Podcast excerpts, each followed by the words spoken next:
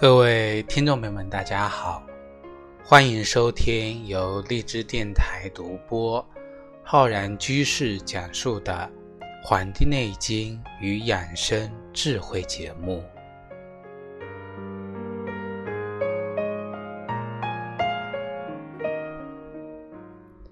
我们啊，过往了这个国庆长假，那么我们今年的所有的。这个法定节假日呢，都已经结束了。那么此时此刻的你呢，是在回来的途中，还是待在家里去享受放松怅然，还是期待呢？那么国庆回来之后啊，我们接下来呢，就有一种换季的感觉。那么我们今天呢，要跟各位听众分享的是我们节气养生的知识。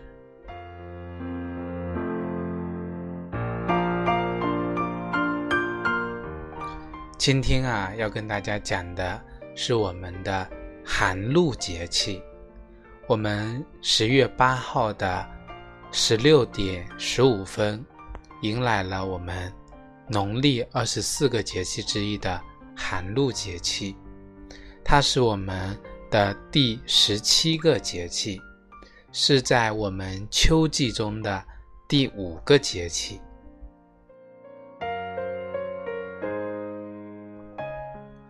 我们《月令七十二候集解》中啊讲：“九月节，露气寒冷，将临节也。”那么意思就是说呢。寒露的这个气温啊，比白露更低了，地面的露水啊更冷了，就要凝结成霜了。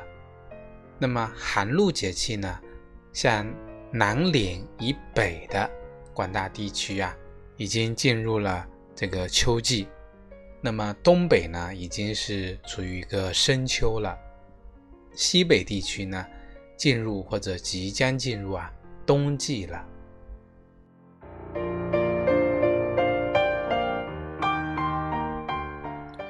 寒露节气啊，有三候，一候叫鸿雁来宾，因为呢，这个雁啊，它是以仲秋新至者为主，那么秋季后至呢，称为宾。我们通书上讲啊，这个宾是这个三点水旁的宾，那么它的意思呢，就是水季。啊，也是通。那么再五日呢，就到了我们二候，叫雀入大水为哈。雀就是小鸟，那么一般呢指这个是黄雀。雀入大水，大水就是我们的海水啊，入海。我们国语讲啊，雀入大海为哈，盖寒风淫宿，多入于海，病之为哈。此飞物化为潜物，飞的物体变成潜在水里的物体。那么其实呢，这是古人的一种想象啊。这个哈呢，指的是这个蚌类啊，就是很小的那个。那么古人想象这个飞雀不见了，但是呢，水中的这个蚌类呢多了起来，就觉得是这个麻雀啊、黄雀呢。入到水里，变成了这个蚌啊。后五日，也就是我们的第三个后，指的是这个菊有黄华。那么草木呢，皆华于阳啊。我们的这个草木啊，花草树木啊，都是在这个。阳光明媚的时候，或者说阳气足的时候呢，开花结果。但是呢，独有菊呢华于阴。菊花呢是在这个深秋的时候，在秋冬季节，在这个阴气足的时候呢开放的。所以说，我们说啊，这个桃桐之华，皆不颜色。而独菊盈之，其色正应秋季土旺之时也。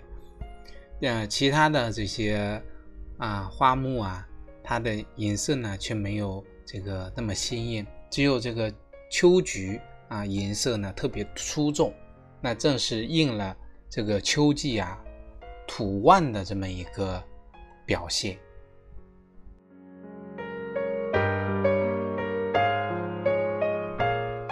那么寒露节气之后，我们在日常生活的起居饮食等等方面要注意哪些呢？首先啊，这个起居方面，寒露过后，气温呢不断的下降，那么这个时候啊是感冒最流行的这个疾病。那么在气温下降跟空气干燥的时候呢？感冒病毒的这个致病能力啊会增强，这个时候很多的疾病发生啊，会危及到老年人的生命。我们看啊，这个这个十一月份啊，十月份、九月份啊，好多我们的国之栋梁、国之脊梁啊，都在这个时候呢患病去世了。那么很多这个患病的呀，都是属于。心脑血管方面的疾病，那这个时候呢，就是应该呀警惕心脑血管疾病的一个情况。另外呢，像中风、老年人的慢性支气管炎的复发、哮喘病的复发、肺炎的疾病呢，也严重的威胁到老年人的这个生命安全。因此呢，在寒露节气的时候。特别对于老年人来说呀，要合理的安排好日常的起居生活，对身体的健康呢有一个非常重要的一个作用。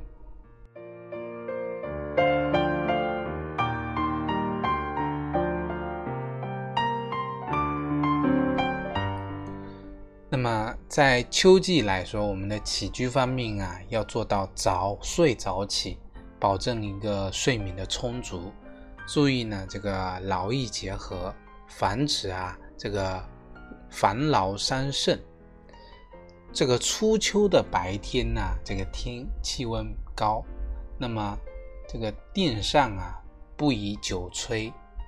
深秋呢，寒气袭人，要防止啊受寒感冒，而且呢要经常的这个打开门窗，保持这个室内的空气新鲜啊。那么条件允许的话呢，那么居室以及周围呢，可以种植一些绿叶呀、花卉呀，让这个环境呢充满生机，而且呢又能够净化这个空气，促进啊身体的这个健康。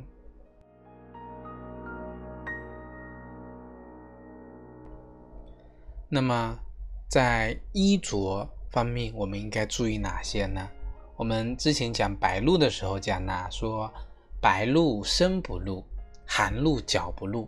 那这句谚语呢，是提醒大家，白露节气一过呀，穿衣服就不能够在这个裸露自己的这个身体了啊，赤膊露体。寒露节气一过呢，就要尤其注重我们足部的保暖。那么秋冬季节。交替的时节呢，合理的安排秋季衣食住行，尽量呢跟我们自己的这个气候变化呀，这个相适应。那么对我们身体的健康啊是十分重要的。我们讲一场秋雨一场凉，我们呢要随着这个气温啊天气转凉，这个逐渐的呢增添衣物，但呢增衣不要太多太快。我们俗话讲啊，春捂秋冻，秋天的适度呢，经受些寒冷，它有利于提高我们皮肤和这个啊我们的鼻黏膜的这个耐寒力，对于安度冬气呢，它是有利的。那么秋天啊，早晚的凉意呢，就要多穿些衣服。另外呢，像很多。这个秋季啊，会犯这个腹泻的，啊，是腹泻的一个多发的一个季节。那么我们应该呢，这个注意我们腹部的一个保暖。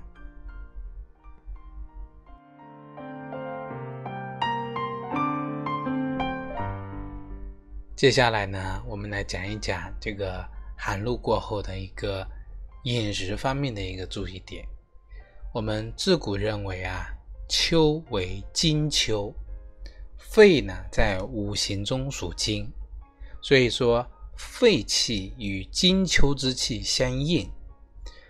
金秋之时啊，燥气当烈，所以我们养生方面呢，重点要养阴防燥，润肺益胃，同时呢，要避免因为我们剧烈的运动。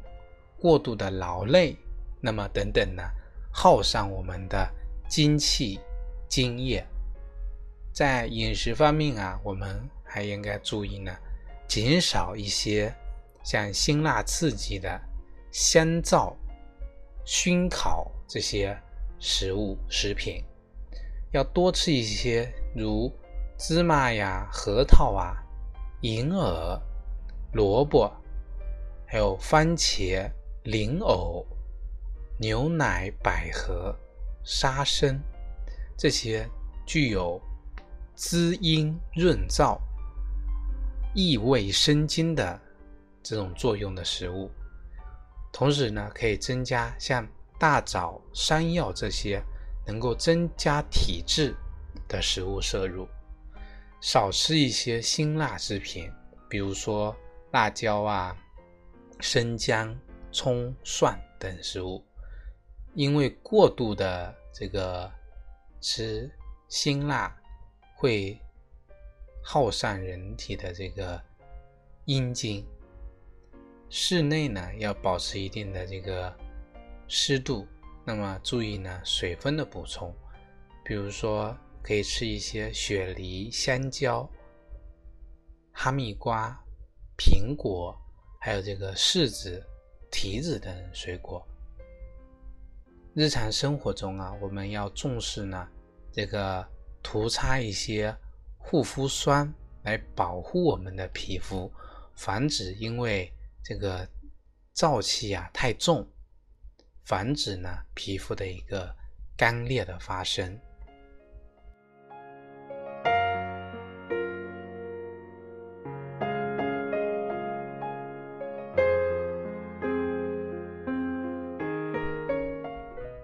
最后，我们来讲一讲这个寒露节气我们情志方面的一个调养。那么在这个时节呢，主要是养好我们的神气。这个精神调养啊，不能忽略。由于这个气温渐冷啊，日照减少，风起叶落，那么时常呢，给一些人心中啊，会引发凄凉之感。会出现情绪的不稳，容易呢这个触景生情啊，容易呢出现伤感的抑郁情绪。因此啊，保持一个良好的心态，因势利导啊，宣泄拘役，培养一个人啊乐观豁达的这个情怀呢，是我们。养生保健中不可缺少的内容之一，因此呢，在秋分时节，啊，养生保健的一个养神方面的一个首要原则就是顺应节气，收敛神气，来保持我们啊平和的心态。在精神情志方面呢，要收敛各种的嗜好欲望。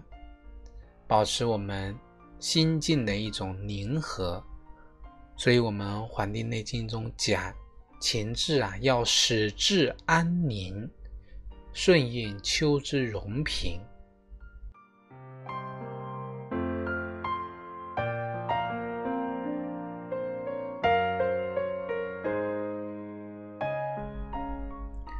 黄帝内经》中讲啊，这个忧伤肺。所以，我们秋天啊，应该呢舒畅我们的情绪，养护好心情，才能使我们的肺经呢活络，气血盈润、安然的度秋。那在这里呢，给大家推荐一个按摩的穴位，那就是我们的太冲穴。按摩我们的太冲穴啊，能够帮助我们呢疏肝解郁、调和气血。这个太冲穴在哪里呢？是在我们的脚背上的大脚趾和第二个脚趾中间的。这个缝隙里，它是我们肝经的一个原穴啊，那么是一个非常有名的出气穴啊，出气穴。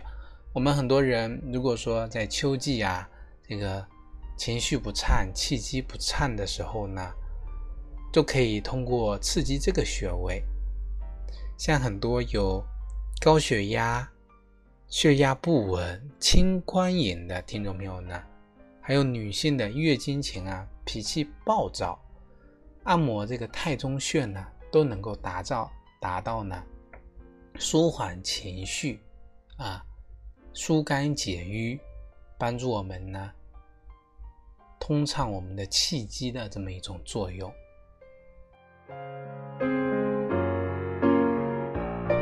除了按摩穴位啊，我们还可以多通过听音乐。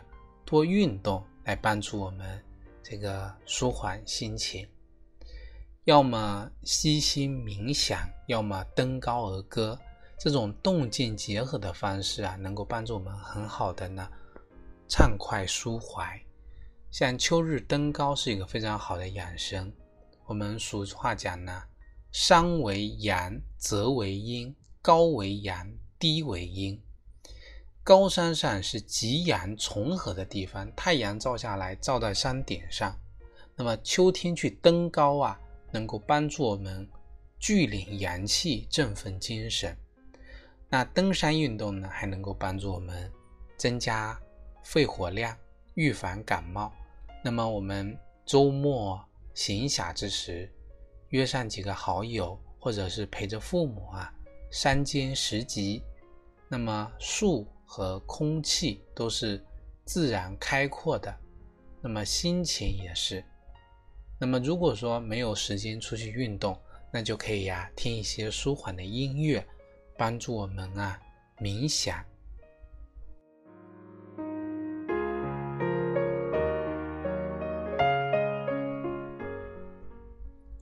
除了我们通过按摩，通过我们这个登高运动。那么寒露时候呢，我们还得保护好我们的这个脚。我们刚才讲了嘛，这个寒露脚不露。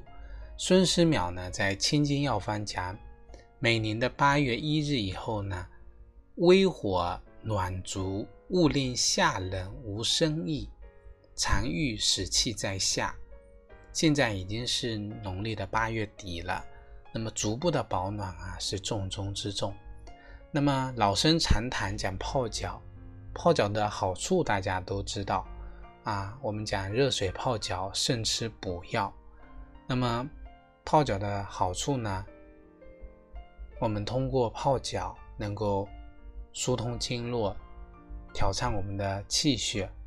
有时候呢，比吃药啊更健康，效果更好。那么现在天气渐渐转凉呢，晚上热腾腾的泡泡脚，能够呢。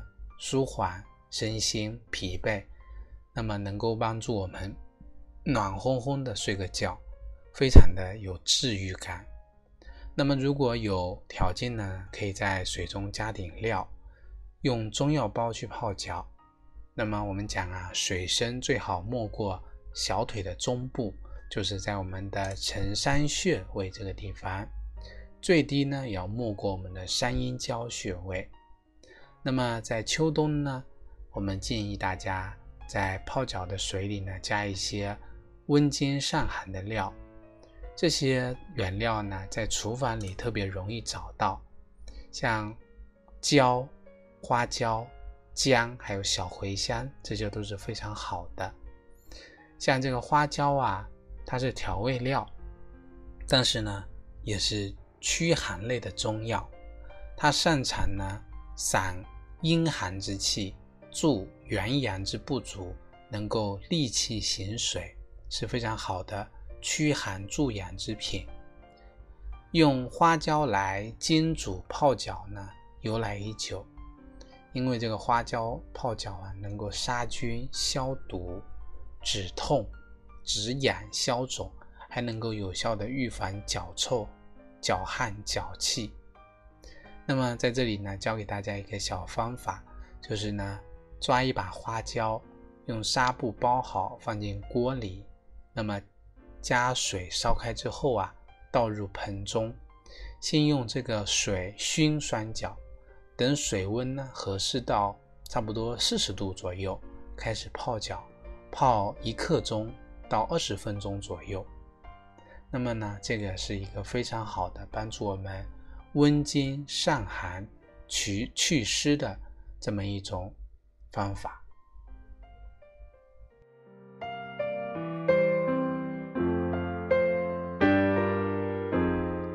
好了，我们本期的节目呢，就跟各位听众朋友分享到这里，非常感谢大家收听。